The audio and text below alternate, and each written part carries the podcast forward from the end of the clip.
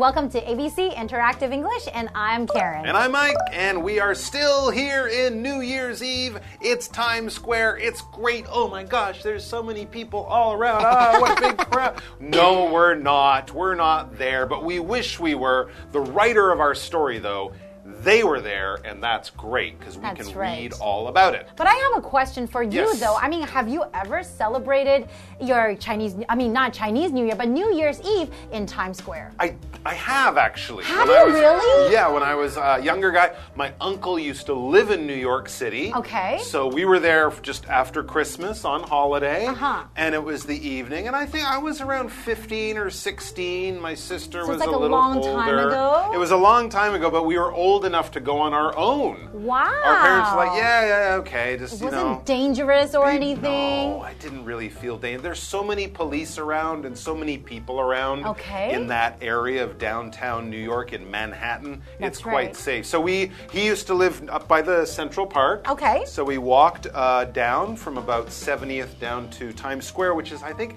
56th Street, 57th, not far from Central Park, actually, right near the museum uh, district. That's Hmm. Was it where- very exciting? it was exciting. It was a little scary because we didn't know what to expect. We thought it would be a lot more difficult to get in, a lot bigger crowds, and we just, you know, we were little, so we just kind of squeezed around people. We looked like we know where we're going. People kind of let you through. Uh-huh. Of course, after the terrible 9/11 attacks, it became much more, much safer. Many more police and all that a lot stuff. of security guards, too. Exactly. But before that, it was really easy to get in, and it was really just a question of do you want to go out in a big crowd? Well, come on down because we can all do this. And so we all did. And it Hmm. So I guess you enjoyed it. I did enjoy it, and I did get to see the ball drop from far, far, far away. Wow. Um, but we, we kind of joked that we celebrated New Year's five seconds after everyone else because we were so far away. It took a little time to, to hear the counting of the clock and all that stuff. But it was good fun. So hopefully, you guys can get a little taste of that from part two of our article about New Year's Eve in Times Square.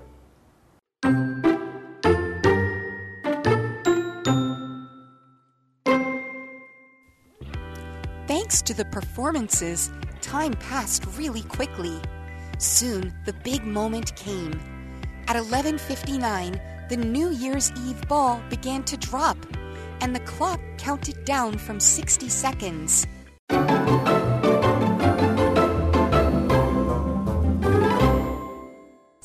Looking at part two of New Year's Eve in Times Square, and we are going to celebrate, right? Mhm, we are. We're going to have a great time. Remember, we've already arrived very early. Get there at 6 Uh-huh. p.m. or something. You want to get that good spot where you can see the ball dropping from, but there will be lots of entertainment and things to keep you occupied and entertained for a few hours. So, as it says, as we start today, thanks to the performances, time passed really quickly. Well, yeah, it's true. When you're doing something fun, when you're enjoying yourself, you won't notice the time passing.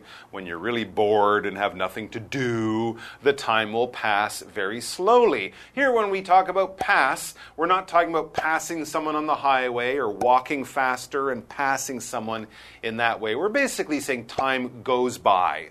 All right, time passes. Time passes quickly when you're having fun. Time passes slowly uh, when you're bored. When you're young, each year will pass, and it will seem much longer than when you get older, where That the years definitely pass by faster. So we're just basically talking about time doing what time does, going around and moving into the future. Mm hmm. Okay, well, let's continue. Soon, the big moment came. At 11:59, the New Year's Eve ball began to drop, and the clock counted down from 60 seconds.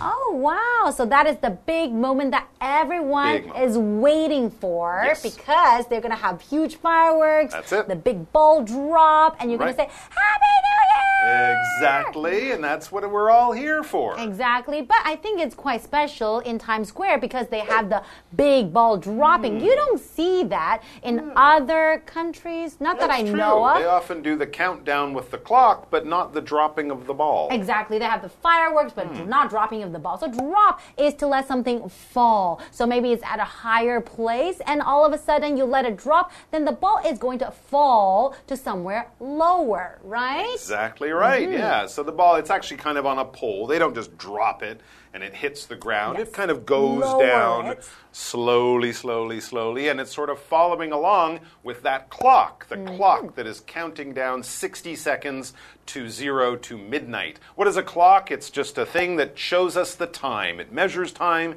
it keeps track of time. We can use it in all sorts of ways. You have a little clock on your phone, you might wear a watch on your wrist. That's a small clock that you wear on your body, or you might have a clock up on the wall if you're an athlete playing sports. You got to watch the clock because if the clock counts down to zero, the game's over or something like that. But anytime you want to know the time, look at a clock. That's right. And we have this thing countdown. Everyone is waiting for that last minute. So we know what count is, right? Counting numbers is like one, two, three, four, five, six, seven. But when you are counting down, you're counting backwards. So they will go from 60 and then 59, 58, 57, 56. You are counting down until you hit that zero. And that's when everyone shouts, Happy New Year! There you go. I guess the only other time a countdown is that exciting is maybe when you're waiting for a rocket to take off Oh, or something you are like that. They'll do a. Countdown for that too, because mm-hmm. when they get to zero, something's gonna happen. It's gonna be crazy. It's gonna be big, there right? you go. Let's take a break and then we'll be back. I'm so excited! It's almost New Year's Eve!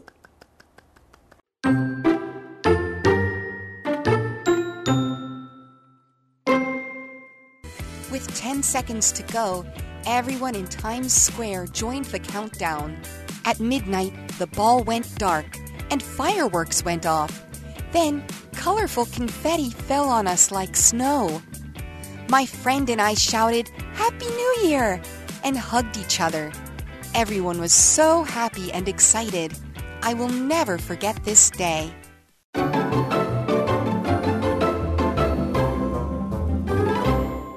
Welcome back, everyone. So, we are waiting for that big moment Mm-hmm. to come. We are counting down right now, and this is the last minute, right? That is very true. I am super excited. It's here in here in Times Square.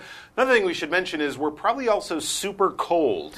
you are right. I was going to talk about that in New York City, right? We in should- January. we should point that out. Yeah, it's if you're there standing in Times Square for like six hours at the end of December, beginning of January, it's going to be cold. Like really, really cold. Maybe like minus 20 degrees Celsius. Yeah, so you know, two pairs of socks, extra shirts, something under your pants to keep your legs warm. And it You- may be snowing. You it could possibly be snowing. You do need to be prepared, but you'll forget all that when you get to those final few minutes before it turns 12, before the new year comes, and that's where we're getting back to our article. With 10 seconds to go, everyone in Times Square joined the countdown. Mm-hmm. And of course, everyone's going 10, 9, 8, doing it like that. And then at midnight, once we get down to zero, the fireworks go off. It's uh, crazy. It says at midnight the ball went dark and fireworks went off. That's right. Mm-hmm. And midnight, we're lo- looking at the word midnight here. Midnight basically just means 12 a.m. It's the beginning of the next day, right? And we often hear midnight when we talk about Cinderella too, because she always has to be home by midnight or else all the magic will be gone, right? Mm. But right here, midnight is because we are going into the new year. So that's why everyone is so excited, right? Mm-hmm. Exactly. The, at midnight, Taipei 101 will go crazy. The fireworks will go off. All of that stuff happens as it strikes 12 o'clock a.m. Exactly. And then other stuff also happens. It's not just about lights and fireworks. You're right. Okay, so then colorful confetti fell on us like snow. So, what is that? What's confetti? Hmm, good question. It's basically tiny little bits of paper this is a really weird thing when you think about it. Tiny little bits of paper you throw at someone on a special occasion or that Mm. falls out of the sky on a special occasion. I guess it's supposed to sort of make it really magical, like snow is falling or something. Exactly. But it's made of paper. Now, when would you use confetti?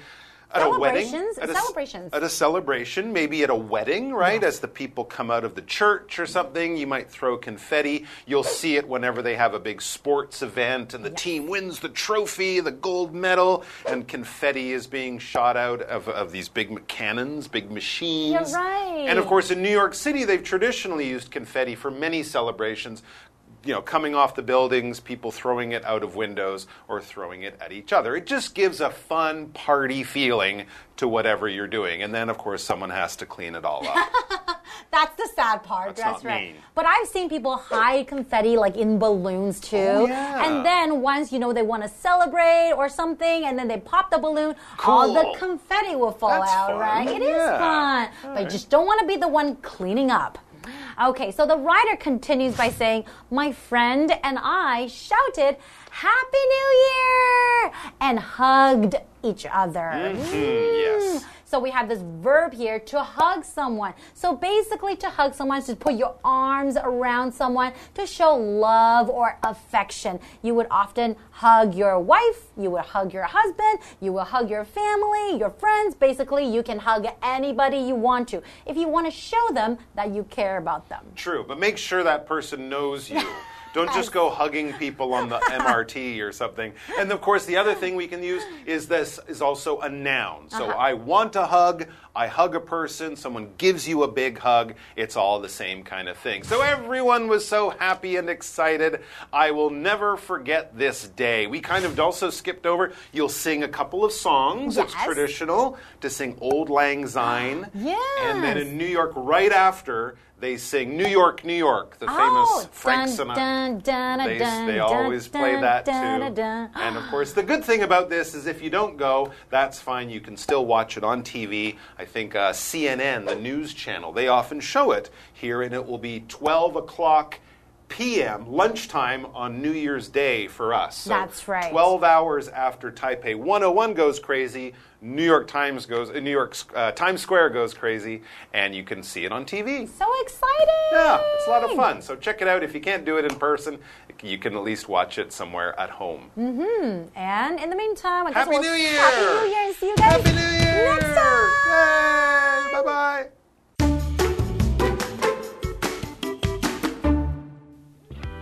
Thanks to the performances, time passed really quickly. Soon, the big moment came. At 11:59, the New Year's Eve ball began to drop, and the clock counted down from 60 seconds. With 10 seconds to go, everyone in Times Square joined the countdown. At midnight, the ball went dark and fireworks went off. Then, colorful confetti fell on us like snow. My friend and I shouted, Happy New Year! and hugged each other. Everyone was so happy and excited. I will never forget this day.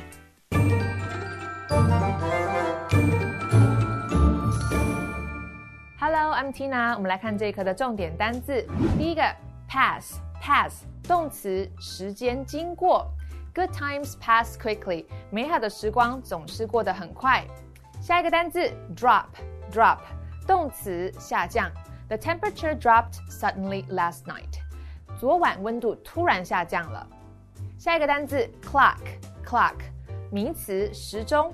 I think the clock is a little fast。我觉得这个时钟有点快。最后一个单字，hug，hug，动词，拥抱。Can I hug you before you leave？你离开前，我能抱抱你吗？接着我们来看重点文法。第一个，thanks to 加名词，幸亏，由于怎么样？我们来看看这个例句：Thanks to you, we are safe now。多亏了你的帮助，我们现在安全了。下一个文法，count down，倒数。count 指的是计算、算数的意思。我们来看看这个例句：The students counted down the days until the big test。大考到来之前，学生们都在倒数日子啊。最后一个文法，At midnight, the ball went dark and fireworks went off。到了午夜十二点，时代广场球暗了下来，烟火绽放。The ball 指的是时代广场球，这是一个专有名词，所以必须要大写。Go dark 指的是光线变暗了。Go off 指的就是烟火绽放，或者是炸弹爆炸。我们来看看这两个片语应该怎么使用。第一个是 go dark，光线变暗。Because of the storm, the sky suddenly went dark. 因为暴风雨，天空突然变暗了。Go off 指的就是爆炸。The bomb will go off in ten seconds. 啊，十秒钟后，那颗炸弹就要爆炸了。啊，拜拜拜拜。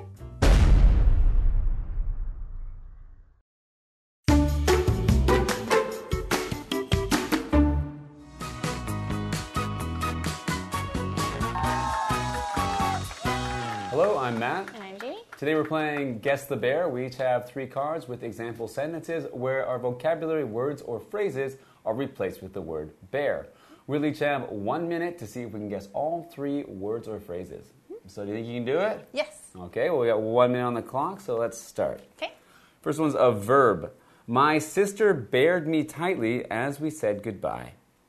They bared before parting ways at the station. Could it be hug? Yes, it is. Okay, your next one is a noun. The grandfather bear ticked loudly in the hallway. A broken bear is right twice a day. Uh, I would have to guess clock. Yeah, Yeah. Okay. Okay. Your next one is a two word phrase. Bear, bear, years of research, the disease has been eliminated. We finished the project, and it's all Bear Bear, our great leader. Uh, wait. So can you say that again?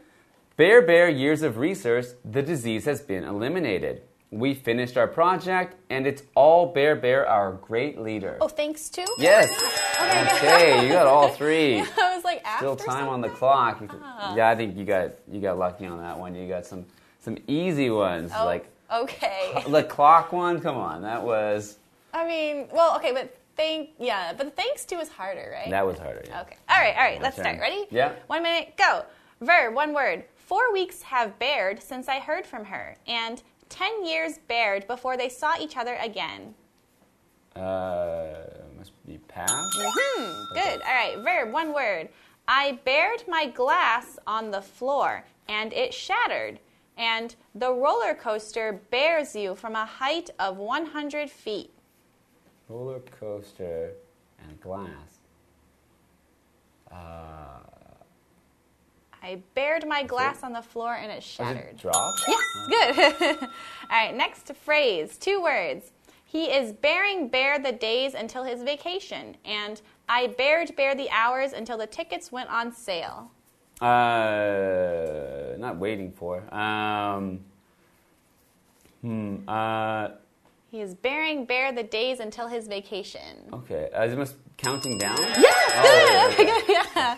He's counting down the days until his vacation, and I counted down the hours until the tickets went on ah, sale. Oh, okay. Well, I think I'm also counting down the days for my vacation. So. Oh, okay. When's your next vacation? In a couple weeks, I'll go. Oh, okay. So counting down. That's I am counting down. That's a lot of days to count down. I think. It was a couple. 14, two weeks. Oh, oh yeah. Okay.